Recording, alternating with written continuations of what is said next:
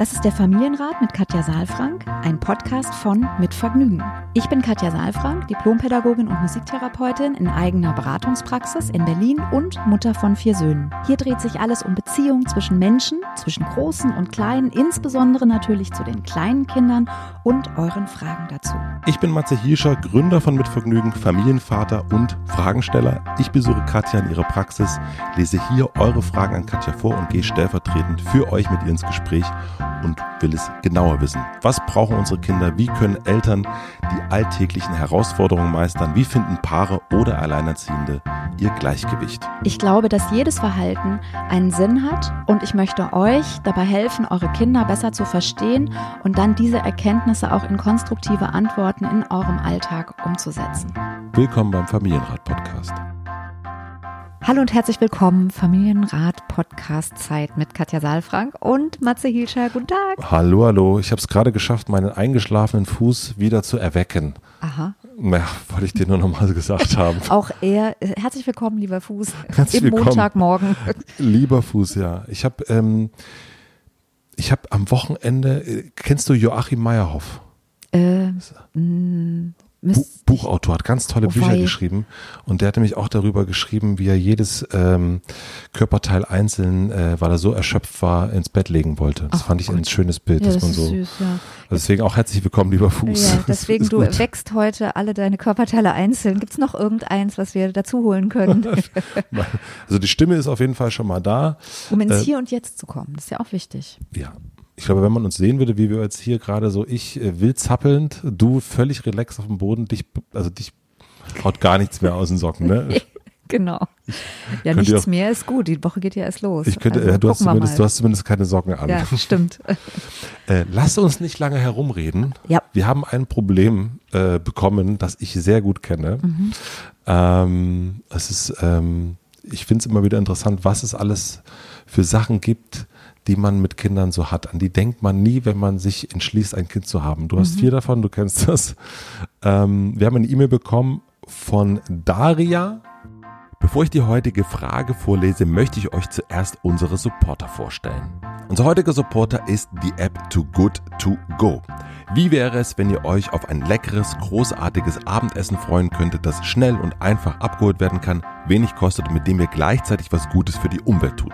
Essen retten und die Umwelt schonen, das geht dank Too Good To Go nämlich eigentlich ganz einfach.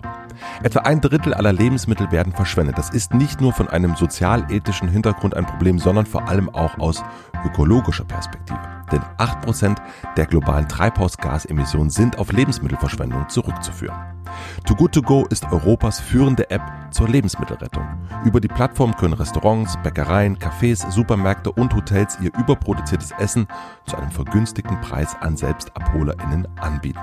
Mit rund 4.900 Läden in ganz Deutschland arbeitet Too Good To Go bereits zusammen. Gemeinsam konnten schon 5 Millionen Portionen Essen vor der Tonne gerettet und damit wertvolle Ressourcen und Treibhausgasemissionen eingespart werden. Wenn ihr jetzt auch direkt loslegen und Lebensmittel vor der Verschwendung retten wollt, könnt ihr euch die App kostenlos im App Store oder Play Store downloaden. Too Good To Go nennt sich die. Ich packe den Link dazu auch nochmal in die Shownote. Vielen herzlichen Dank an Too Good To Go. Unser heutiger Supporter ist die Allianz. Als Eltern wollen wir natürlich nur das Beste für unsere Kinder und unsere Familie. Und die letzten Monate haben uns immer ganz deutlich gezeigt, wie unvorhersehbar und unbeständig die Zukunft doch sein kann. Vielleicht vergessen wir dabei auch manchmal, uns um uns selbst zu kümmern, vor allem um die eigene Altersvorsorge. Selbst wenn die Welt mal Kopf steht, ist die Allianz für euch da. Die neue Allianz Lebensversicherung bietet euch Stabilität und Zuverlässigkeit, aber auch gleichzeitig Renditechancen. Viele der Produkte der Allianz bieten individuelle und flexible Wahl- und Gestaltungsmöglichkeiten, schon bei Vertragsabschluss, aber auch während der Laufzeit. Startet jetzt mit der neuen Allianz Lebensversicherung in eure Zukunft. Auf allianz.de slash deine Zukunft findet ihr alle wichtigen Infos zur Lebensversicherung. Ihr könnt euch natürlich auch jederzeit persönlich beraten lassen. Vielen herzlichen Dank an die Allianz und nun zur Frage. Liebe Katja, lieber Matze, ich habe zwei Kinder, drei und eins. Meine Große hat schon seit ihrer Geburt an Probleme mit dem Baden gehen. Immer, wenn wir sie baden wollen, schrie und strampelte sie, als würde man sie umbringen wollen. Es war, es ist fürchterlich. Wir haben damals schon ziemlich viel ausprobiert. Babywanne, Babyeimer, kälteres Wasser mit Mama in der Babywanne, mit Badeanzug in der Dusche, Spielzeug, Färbemittel fürs Wasser, nur mit Waschlappen waschen statt Wanne, selber waschen, Duschbrause selber halten, mit Becher ausspülen, Film ansehen. Irgendwann half letzteres mit Duschhaube auf dem Kopf, sodass das Wasser nicht ins Gesicht kam. Jetzt auch dieses nicht mehr. Mittlerweile freut sie sich jedoch auf die Wanne, insbesondere wenn sie mit ihrem Bruder baden darf. Aber sobald wir die Haare waschen wollen, schreit sie pausenlos und will nur noch rausspringen. Sie schreit dann, ich mag das nicht. Sie muss nur einmal in der Woche baden und da möchte ich ihr auch gern die Haare waschen, denn nach einer Woche mit Spielplatz und Schwitzen riecht unsere Tochter auch etwas muffig. In den Situationen selbst reagiere ich mittlerweile oft genervt und will nur noch dass sie aufhört zu schreien. Es ist schrecklich, weil ich ihr doch eigentlich liebevoll entgegenkommen möchte. Ich weiß nur nicht mehr wie, denn ihre Gefühle zu spiegeln und gemeinsam nach einer Lösung zu suchen, haben wir schon sehr oft probiert und meist ohne richtigen Erfolg. Wie soll ich sie dabei liebevoll begleiten? Wie sehe das in der Situation konkret aus? Ich hoffe, ihr könnt helfen, bleibt gesund und vielen Dank. Danke, Daria. Ich fühle das. Ja, ich musste eben fast ein bisschen schmunzeln, ähm, weil, also drei, ne? Ist das Kind. Ja. Und es riecht, riecht muffig. ich finde das, ich dusche jeden Tag. Ja, du bist ja auch kein Kind, keine drei. Ja, ja, so ist das. Irgendwann, äh, wenn wir erwachsen werden, dann haben wir auch ganz, ganz andere Körperfunktionen. Das ist einfach so. Also ganz andere Regulationen. Wir haben Hormone, die sich entwickeln und so weiter. Ähm, deswegen jetzt mal kurz ernst, wirklich. Ähm, die Frage ist ja, also ich könnte jetzt erst auch wieder anfangen, Kinder besser verstehen. Wir gucken uns das an, mhm. machen wir gleich. Mhm. Ich komme jetzt trotzdem schon mal zu dem zweiten Punkt, nämlich äh, wenn ich an diese Stelle setze, ich muss auf jeden Fall Haare waschen. Ich finde auch diesen Gedanken einfach, es lohnt sich, das nochmal zu überprüfen. Ja. Also ich, ich kenne das aber auch wirklich vom, äh, also ich, wirklich, die E-Mail, die hätte von uns sein können. Mhm. Und wie hast du es gemacht? Ähm, ich erspare mir ein bisschen Arbeit. Nein. äh, es ist äh, manchmal wirklich so, dass man äh, genau Spielplatz, die Haare sind voller mhm. Sand, es ist verklebt vom mhm. Schwitzen. Muffig würde ich jetzt nicht unbedingt sagen. Ähm, Sehr auch süß. Aber es ist, ähm, ich kenne, eine Mischung ist dabei aus, man muss ja einmal die Woche Haare waschen. Ich kenne das auch noch von früher. Samstag gab es bei uns immer die Badewanne und so weiter und so fort. Und irgendwie ist man ja auch die, sind, ist man ja die Kinder der eigenen Eltern. Äh, ist man das Kind der eigenen Eltern. Aber ähm, ich kenne diese Schreien total und manchmal muss es mhm. dann einfach sein. Also ja genau, manchmal muss es sein. Also muss es sein, dann ist immer noch die Frage wie. Und ähm, ich glaube trotzdem, dass es nicht einmal eine Woche sein müsste. Also okay. ich, was nicht heißt, dass das äh, sozusagen Daria jetzt lassen soll, sondern mein Hinweis wäre einfach nochmal die Gedanken zu überprüfen. Ja. Das hilft so, so sehr, mhm. nochmal zu gucken, was denke ich darüber, warum halte ich daran so fest, weil da ja dann auch schon ähm, ja auch, auch bestimmte Optionen verloren gehen, wenn ich sehr festhalte an einem Gedanken. Ja. Und das finde ich einfach sehr lohnenswert, das nochmal zu überprüfen.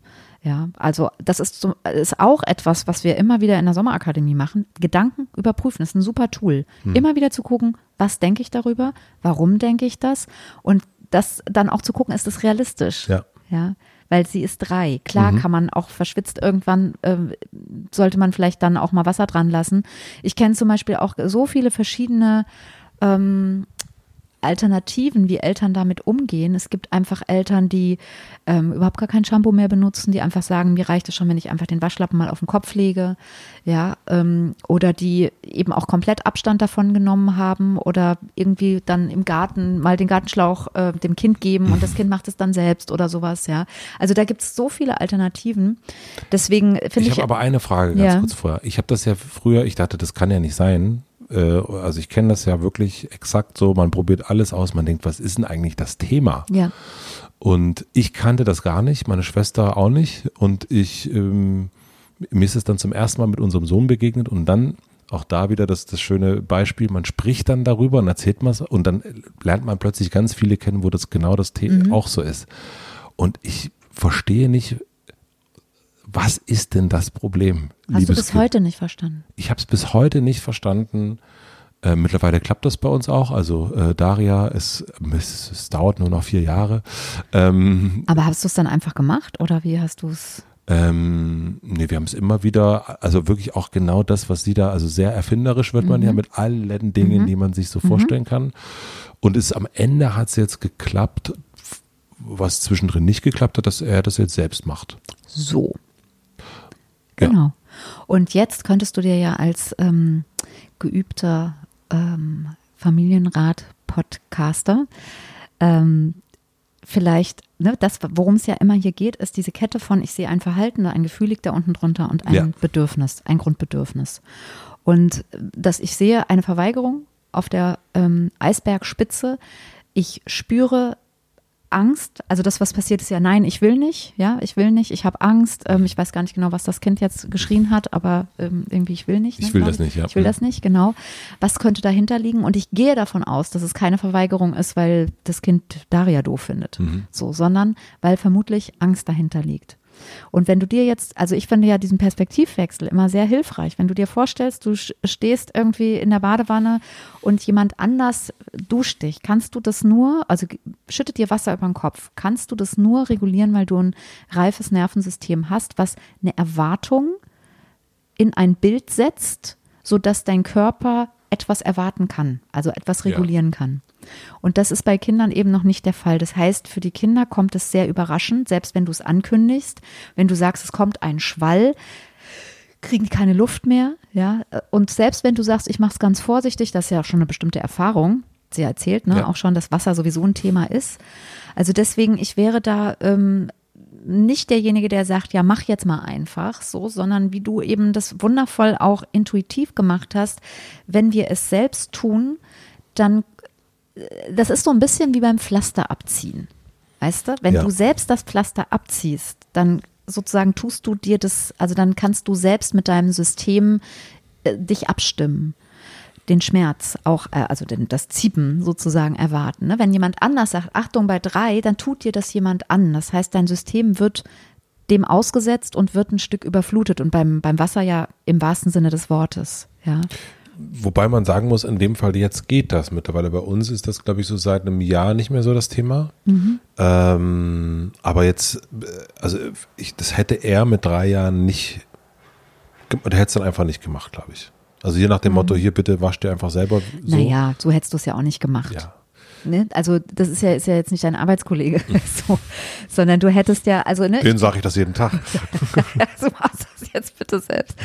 Ja, also was ich damit sagen will, ist, das ist keine, ist keine Arbeitsanweisung, ne, sondern es Ja. ist oder oder kein, keine Aufforderung, sondern es braucht natürlich schon eine Begleitung und es braucht eine Begleitung von einer Unsicherheit und von einer Angst und manche Kinder sind mutiger, manche Kinder ist es für manche ist es auch toll, weil die über, aus der Komfortzone rauskommen und weil sie in die Kribbelzone reingehen und sagen, ah, das ist toll und du sollst noch mal und die lachen das und finden das toll und bei anderen ist es eben so, dass es angstauslösend ist, dass es eine Unsicherheit hervorruft und dass ja, dass es sich eben nicht mehr gut anfühlt und das auch zu respektieren und dann eben Möglichkeiten zu finden. So ist das. Eltern sind auch Erfinder und Experiment experimentiere.